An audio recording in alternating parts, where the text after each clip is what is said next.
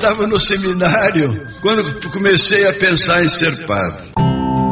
Uma vocação improvável para muitos, mas Deus chama os escolhidos pelo nome, e foi assim que ele conquistou o coração do pequeno Vitor. Aquele menino de temperamento difícil foi entregue ao tio, que era cônego, para que tivesse uma boa educação, como destacou a professora Maria Helena de Jesus.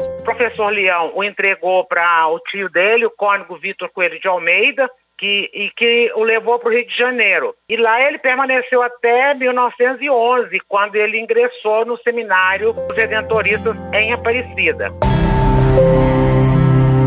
O próprio padre Vitor contava que nunca pensou em ser padre, mas quando lhe foi apresentado as coisas do Altíssimo, uma chama ardia em seu coração e o encanto foi certeiro. Até os 11 anos eu não estava no caminho bom. Eu só gostava de me divertir e fazer tudo que era pecado. Meu primo me pegou e me botou no seminário, ele era padre. Eu entrei no seminário, o diretor me perguntou: Você quer ser padre?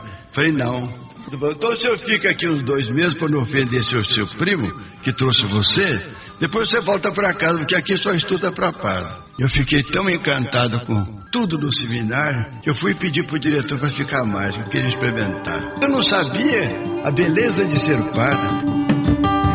Padre Ricardo Fidelis, responsável pela Basílica do Santíssimo Sacramento e grande propagador das obras de Padre Vitor, ressaltou que o chamado do Venerável é fruto da misericórdia divina e que ele também foi e continua sendo exemplo para que muitos sejam chamados à vocação. O chamado do Padre Vitor foi pela misericórdia divina. Ele foi levado ao seminário ainda menino sem ter consciência da vocação, mas já era Deus ali chamando, encaminhando, né?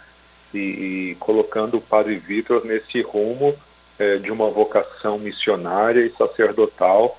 Então, isso faz da história dele, a história vocacional do Padre Vitor, ainda mais especial, por ver que ali na origem Deus já estava agindo com misericórdia para prepará-lo para grandes coisas a vida do Padre Vitor foi uma inspiração para muitos. Em tantas partes do Brasil, por onde ele passava, nas missões que ele pregava, estamos aí apresentando a vida e a devoção ao venerável Padre Vitor é, para essas novas gerações, para que haja um encantamento e ele seja também uma inspiração para novas e futuras vocações Padre Vitor desperte em muitos corações o chamado para a vocação de servir o reino de Deus na terra.